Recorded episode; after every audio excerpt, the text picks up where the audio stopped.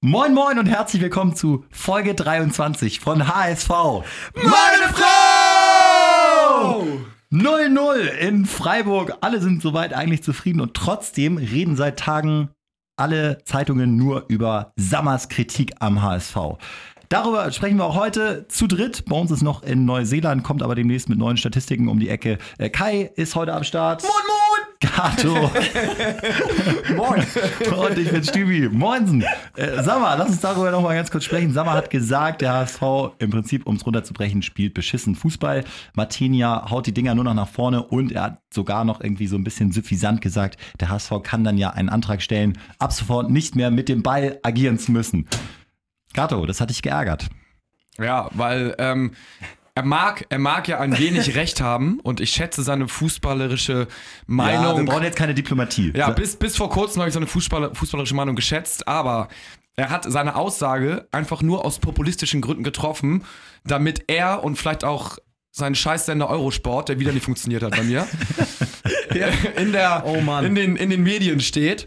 Und ähm, damit, damit sozusagen, ja, seine Sätze, die er gesagt hat, äh, in die Welt hinaus gespreadet werden und das aufgrund, äh, auf Kosten vom HSV. Und das ist für mich ein Unding. Und ab, Das ist das Letzte, ne? Das ist das allerletzte und das macht man nicht. Und seitdem ist er bei mir auf der absolut roten oder schwarzen oder auf der Scheißliste einfach. Weil das macht, das ist einfach, das ist, da, da kriege ich auch einen Hass, wenn ich sowas höre und wieder noch in der Zeitung lese, Ja. dass er einfach sich nur äh, berühmt macht auf, auf Kosten vom HSV. Also ganz ehrlich, ich kann ihn da echt verstehen. Mir sind während des Spiels zehnmal meine Augen unter das Sofa gerollt, weil das Spiel so wehtat. Wirklich. Und ich, geb, ich muss ganz ehrlich sagen, was macht der Coach da? Martenia schlägt elfmal ab. Also wozu haben die eigentlich 40 Seiten Berichte vorm Spiel und lesen und taktieren und trainieren die ganze Woche, wenn dann am Ende der Torwart einfach nur immer hoch und weit bringt Sicherheit macht? Klar wollen die auf die zweiten Bälle gehen. Aber ich muss sagen, ich kann dann den Fußballliebhaber, der übrigens mit dem HSV auch sehr krass sympathisiert, damals auch kurz davor war HSV Sportdirektor. Also würdest du zu sagen. Sammer hat recht. In dem Punkt ja. Also der HSV hat sicherlich, äh, musst du auch erstmal 0-0 erkämpfen in Freiburg, aber ähm, diese, mit den Abschlägen hat er recht, da muss der Trainer eingreifen. Nicht nach dem ersten Abschlag, aber nach dem fünften Abschlag, weiß nicht, äh, muss er da sagen, Martenia, jetzt lass mal das Spiel aufbauen. Wir haben hier mehr Qualität als Freiburg im Kader. Wir wollen uns hier mal ein bisschen entwickeln. Wir müssen ja nicht gleich den Zauberfußball vom gegnerischen Strafraum spielen und in die Konter laufen, Ja, ja. aber wir können halt zumindest mal über die Viererkette aufbauen. Ich muss auch sagen, die, also die zweite Halbzeit war so, so ein Offenbarungseid. Also man hat die Angst gespürt, ne? jeder hat einen Zitterfuß auf einmal gehabt. Es wurde nur noch nach vorne gekloppt und das hatte auch nichts mehr mit zweiten Bällen zu tun, sondern einfach nur, okay, Hauptsache wir haben jetzt zehn Sekunden Ruhe und dann rollt die nächste Angriffswelle auf unsere Abwehrreihe zu und dann wird irgendwie rausgebolzt. Papadopoulos muss man sagen, überragend, überragend. Äh, äh, ohne Papadopoulos hätten wir das Ding 0-2, 0-3, glaube ich, verloren. Äh, ohne Papadopoulos äh, wäre das nach hinten losgegangen. Und trotzdem. Ja, aber sorry, da sage ich wirklich, bla bla bla, interessiert mich ein Scheißdreck. Guck mal aufs Ergebnis, 0 zu 0, ein Punkt. Was war die Zielsetzung vom Spiel? Gewinnen. Unentschieden, mindestens unentschieden. Freiburg auf Distanz Freiburg halten. auf Distanz halten. Und was ist jetzt passiert mit der angeblichen so fußballfeindlichen Taktik? Unentschieden. Und da kann mir jeder erzählen, was er will. Einfach Unrecht. Vor allen Dingen, vor allen Dingen Gute Vibes heute hier im Studio. Ja, genau, Ja. gute Vibes. Aber man muss sagen, ja, ist richtig. Ähm, jeder Punkt zählt und vor allen Dingen davor hat man immer gut gespielt und gar nichts mitgenommen. Das heißt, lieber so als vor, wie vorher. Ja, Punkt, Punkt, Nee, Punkt. aber, aber, aber, man muss sagen, dann muss man sich auch ganz klar damit abfinden, dass man diese Saison wirklich nur ganz klar gegen den Abstieg spielt, gerade so die Relegation vermeiden möchte. Denn mit so einer Spielweise und so einer langfristigen Planung wirst du niemals, obwohl du einen geilen Kader hast, obwohl du Potenzial hast, wirst du niemals an die Mittelfeldränge oder irgendwie geschweige denn höher denken können. Ja, aber Schimmel, das ist doch Realismus. Das, ist, das musst du doch eigentlich Gisdol anrechnen, dass er sagt, ähm, okay, momentan ist einfach nicht mehr drin. Ich versuche jetzt gar nicht erst mitzuspielen. Das ist das einer der Top drei wichtigsten Spiele der Saison. Also spiele ich so, wie ich die größtmöglichsten Chancen habe und nicht so, wie es am tollsten aussieht. Das hat man probiert äh, auf Schalke oder irgendwo anders, wo danach die Leute in die Hand geklatscht haben. Aber jetzt kommt es drauf an und jetzt musst du die Taktik wählen, die den Erfolg bringt und der Erfolg gibt ihm recht. 0-0. Hast du, hast du recht, aber als Fußballliebhaber tut das Ja, einmal weh. Du wünschst dir mehr, du wünschst dir mehr und dann Ja, kriegst dann- du so einen Augenkrebs da vor Geh zu, geh zu St. Pauli, wenn du Fußballliebhaber bist. Nein, Mann. Die braunen Schweine will ich nicht. 0405. Da läuft's gar nicht. Nee, aber ähm, trotzdem, Gato, musst du doch zugeben, dass die zweite Halbzeit richtig beschissen war. Oder, oder hast du es wirklich nicht Nee, so gesehen? nee, nee. Weil der HSV kriegt ja auch noch ein Tor, was einen halben Fuß abseits war. Und das war jetzt keine Abseitsfalle, sondern das war reines Glück. Und wenn der HSV das Spiel nur eins verliert, dann ähm, ist nichts mit, ja, wir haben einen Punkt geholt und auf Distanz gehalten. Und die Niederlage wäre objektiv, sage ich jetzt einfach mal, verdient gewesen. Klar, spielerisch war das äh, jetzt nicht eine Weiterentwicklung, sondern es war eher, Nee. eher, sag ich mal, Rückschritt. Aber vom Ergebnis her, und das ist halt das, was tatsächlich in solchen Spielen zählt, ähm, das war da einfach äh, das Ausschlaggebende. Und da muss man auch sagen, äh, im Endeffekt irgendwie alles richtig gemacht, hätte, wenn, könnte, aber. Ich meine, irgendwie der HSV hätte auch ein Tor schießen können und hätten wir das 0-1 gehabt. Wäre, hätten, wäre Fahrradkette. Ja, dann hätten wir auch umstellen können und irgendwie offensiv spielen können. Also von daher würde ich sagen, Haken dran und äh, weiter geht's. Und jetzt kommt das nächste Heimspiel und da gibt's wieder ein 3-0 oder so. Irgendwie sowas. Da wird's wieder schön. Wir gehen mal ein bisschen in die Statistik. Wenn Bones schon nicht da ist, habe ich mir ein bisschen was besorgt von einem Reporterkollegen, der mir hier was hat zukommen lassen. Und das ist sehr interessant. Der HSV hat vor der Pause extrem wenig Gegentreffer kassiert. Nur drei Teams haben weniger Gegentreffer vor der Halbzeit kassiert. 16 von 20 Toren sind nach der Pause gefallen. Woran liegt das? An Aaron Hunt. Aaron Hunt. Ähm, ja, also offensichtlich hat er an einer, einer echt äh, guten Defensive und ich glaube auch, dass der HSV. Ähm, Hä? Aber woran liegt es, dass, er, dass dann 16 von 20 in der zweiten fallen? Weil sie es doch eigentlich nicht aufrechterhalten können, oder nicht? Ja, also es, es gibt da, also ich habe da mehrere Theorien. Also zum Beispiel, es könnte ja sein, dass in der ersten Halbzeit Gießt die Mannschaft sehr, sehr gut einstellt, die den Plan komplett umsetzen und in der Halbzeit ähm, könnte der Gegner dann daraufhin eventuell etwas ändern und dann so zum Erfolg kommen. Und Gießol oder beziehungsweise der HSV Mhm. Ist da nicht in der halt, Lage, da darauf wieder Lage. zu reagieren? Mhm. Fitness, konditionell, technisch glaube ich nicht. Da sind wir einer der laufstärksten Mannschaften. Äh, daran liegt es, äh, denke ich, nicht. Also das kann schon so eine entweder eine Konzentrationssache sein oder tatsächlich auch taktisch, dass die Mannschaften einfach auf unsere System halt reagieren und dann dementsprechend halt häufiger knipsen. Wenig überraschend ist ja auch noch in der Statistik, ist Papadopoulos der Spieler mit den meisten klärenden Aktionen beim HSV. Und Schlüsselspieler für die defensive Balance ist, ihr ahnt es, Ektal. Ekdal. Ist also klar. Fällt aber zu häufig aus, ist jetzt aber wieder im Training. Ja, ähm, Kai, hast du noch eine Erklärung, warum der HSV nach der Pause so beschissen spielt? 16 von 20 Gegentore nach der Pause. Also wie gesagt, in Freiburg ist jetzt keins gefallen. Gato hat es mehrfach betont, aber trotzdem haben sie ja drum gebettelt. Genau, also ich glaube grundsätzlich jetzt in, Fre also ja, in Freiburg, man hat einfach, war da wieder auf, auf der Höhe in allen Statistiken mit Freiburg, außer bei den Torschüssen, da war es dann 20 zu 10 gegen. Und man hatte halt äh, angekommene Pässe 306 zu 196. Also der HSV hat da zu viele Fehlpässe sich geleistet, äh, hat da nicht gut mitgespielt, war da nicht aufmerksam genug, nicht ballsicher genug.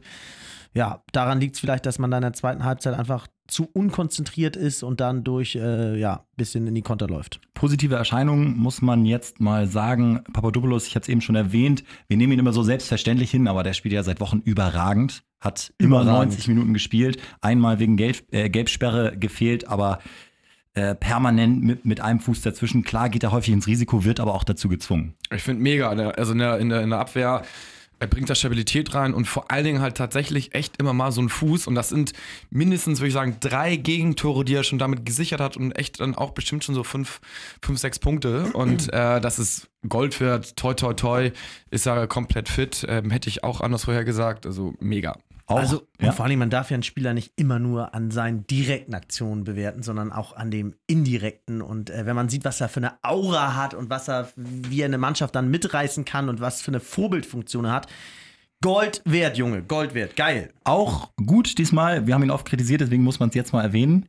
Äh, Mavrei, okay gespielt. Auch wenn es auf Kosten von Van Drongelen ist, den wir gerne sehen würden, aber Mavrei hat sich auch stabilisiert, ne? Klar, wenn die Null steht, hat er auch sicherlich auch viel richtig gemacht und äh, auch nicht ganz angenehm, glaube ich, in Freiburg gegen Freiburg zu spielen. Also ähm, insofern auch da kann man zufrieden sein, ja. Auf einmal, ne? Eine, eine kleine Fun-Statistik noch, jetzt reicht es aber auch mit meinen Statistiken. Äh, Mavrei hat vier von sechs langen Bällen zum eigenen Mitspieler gebracht. Ansonsten keiner mehr als einen langen Ball.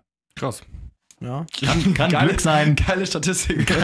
Ja? Wisst ihr, was das Geilste war am gesamten Spiel? Na? Muss ich sagen, größten Respekt. An die mitgereisten Zwei- Ja, Fans. 2500 Fans am Freitagabend. Danke, liebe DFL, dass am Freitagabend der HSV immer spielen darf. Ja.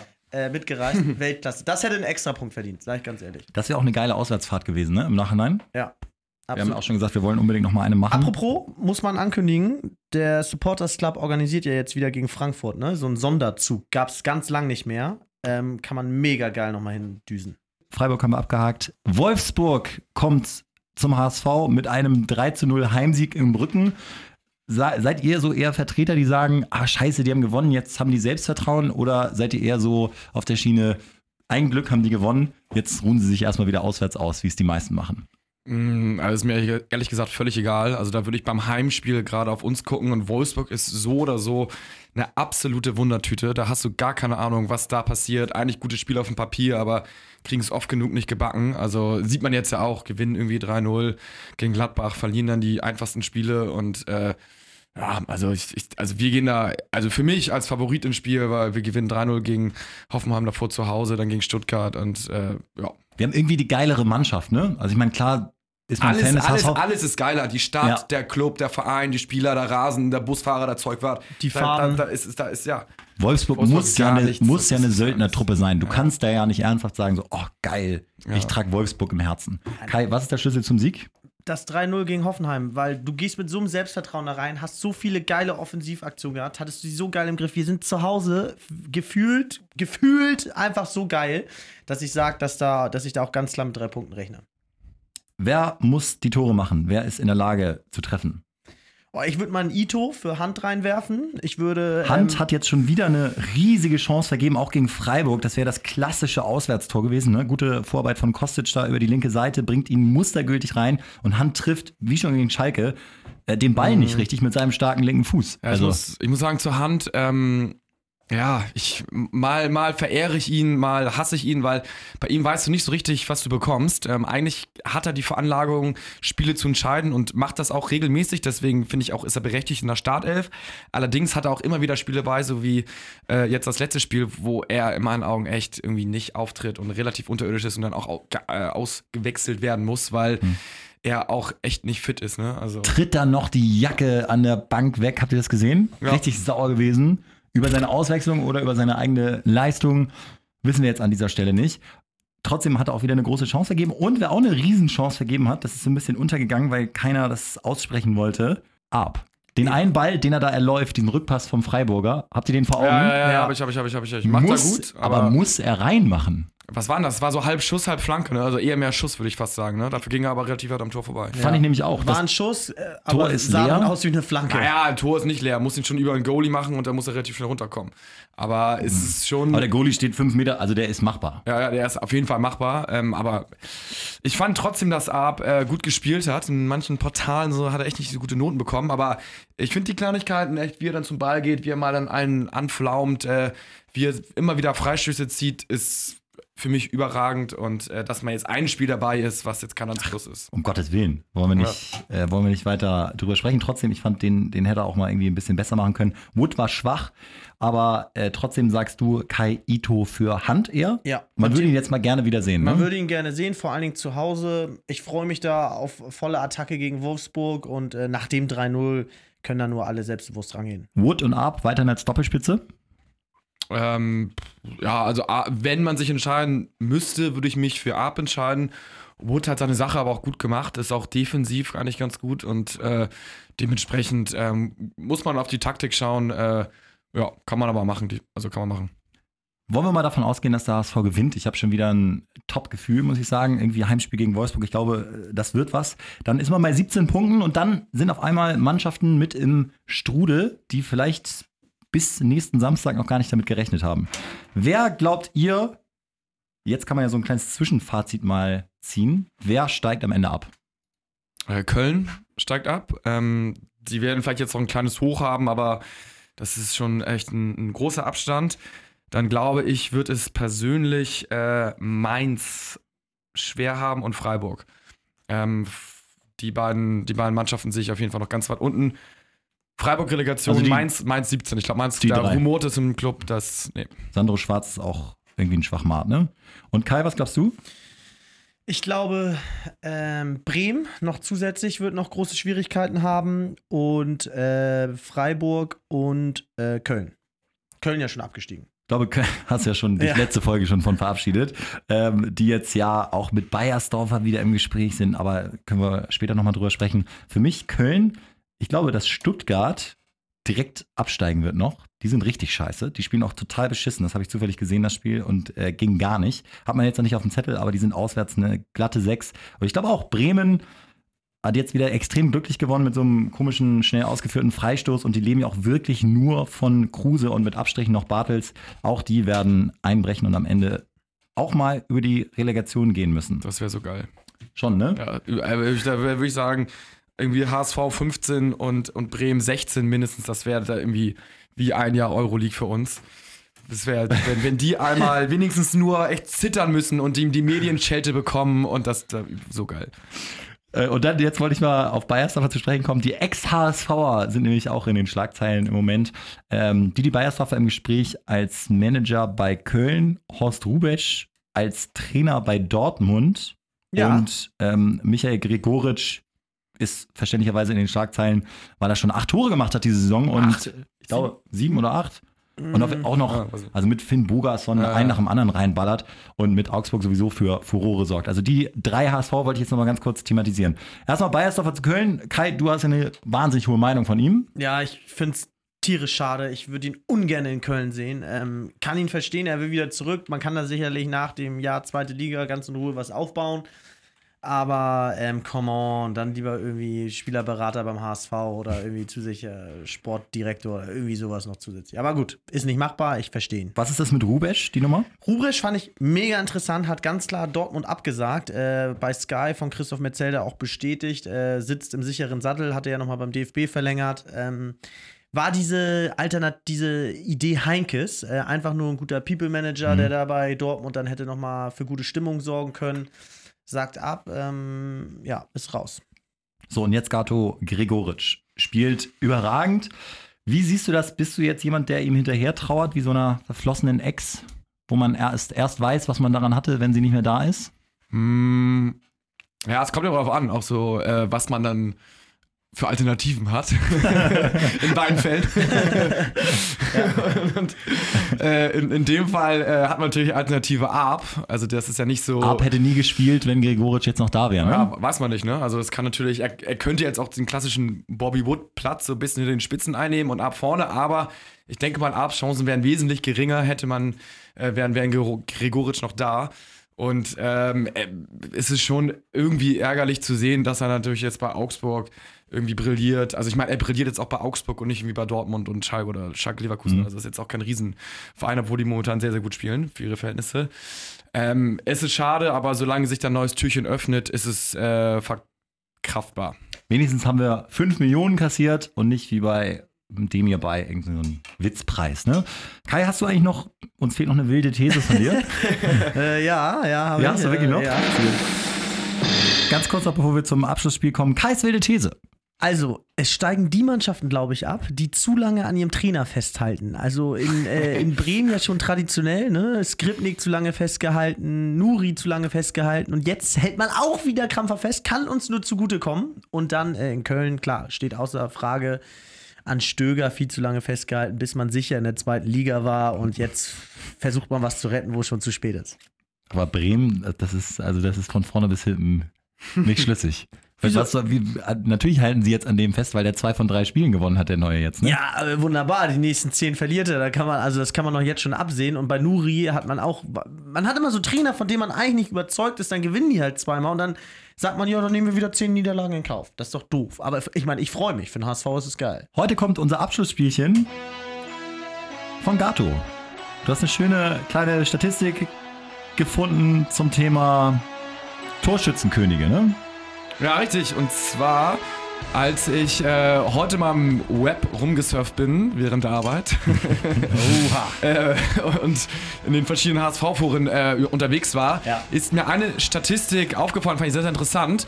Und zwar die letzten HSV-internen Torschützenkönige, in Anführungsstrichen, Ja. sozusagen, von der jeweiligen Saison. Also die besten Torschützen jeweils. ne? Genau, des, des. Jahres. Und da Ja. gibt es, äh, wenn man die letzten 20 Jahre nimmt, gibt es dort 13 verschiedene. Oha. Und da würde ich von euch gerne wissen, schafft ihr es jeder mindestens drei Stück zu nennen und sie dürfen sich natürlich nicht doppeln. Jo. Also ich sage, also Klar. Zählt Ah, es Barbares gibt- ja, überhaupt? Der zählt ja für sechs eigentlich, ne, muss man sagen. Wie oft hat er die Torschützenliste intern gewonnen, Gato? Äh, Sergei Barbares hat sie dreimal gewonnen. Einmal geteilt davon. dann nehme ich noch Bernardo Romeo. Oh ja, dreimal gewonnen. 2001 bis äh, 2004. Oha, oha. Dann nehme ich äh, Bobby Wood, vielleicht letzte Saison? Nee. Nicht? Ich sag La Soga. Korrekt, La Soga einmal geteilt mit Van der Vaart 14, 15 mit äh, sage und schreibe vier Toren und einmal alleiniger 13, 14 mit 13 Toren. Wie geil wäre, ich weiß nicht, ob es zu lang her ist, aber Hans-Jörg Butt. Wie geil wäre das, wenn der es mal geschafft hätte? Tatsächlich. Yes. Äh, Wow. geteilter mit, mit zwei anderen noch. Ähm, in der Saison 99-2000 mit neun Treffern. Weltklasse. Aber bitter für die Stürmer, aber. Hi brauchen wir noch und dann sage ich Artyoms Rudnevs. Korrekt. Hey! Ihr habt natürlich noch ähm, Laden Petric vergessen. Oh ja. Oh ja. Viermal hintereinander 2008 Guerrero? bis, bis 2000. Nee. Rudnevs hat mit äh, Son geteilt, beide Ah, okay. 12. Dann äh, Müller. Letzte, Ah, der mit Müller letzte Saison. 16, Ja, 17, stimmt, Müller mit stimmt. Grigoric 5 und davor, davor und 9. Tore. Äh, und dann äh, mit Hans-Jörg Butt haben geteilt Anthony Jibor und Roy Preger. Oh. Davor, Legenden, Anthony, Legenden. davor Anthony Jibor und davor Hassan Salihamidzic. Oh, Brazzo, der Top-Manager. 98, 99. Einer der besten Manager der Liga. Äh, Jungs, das hat Spaß gemacht. Schöne, schöne, harte Meinungen. So muss es sein. HSV, meine Frau, at its best. Und dann äh, hören wir uns nächsten Montag wieder nach dem Wolfsburg-Sieg. Haut rein, nur der HSV. HSV!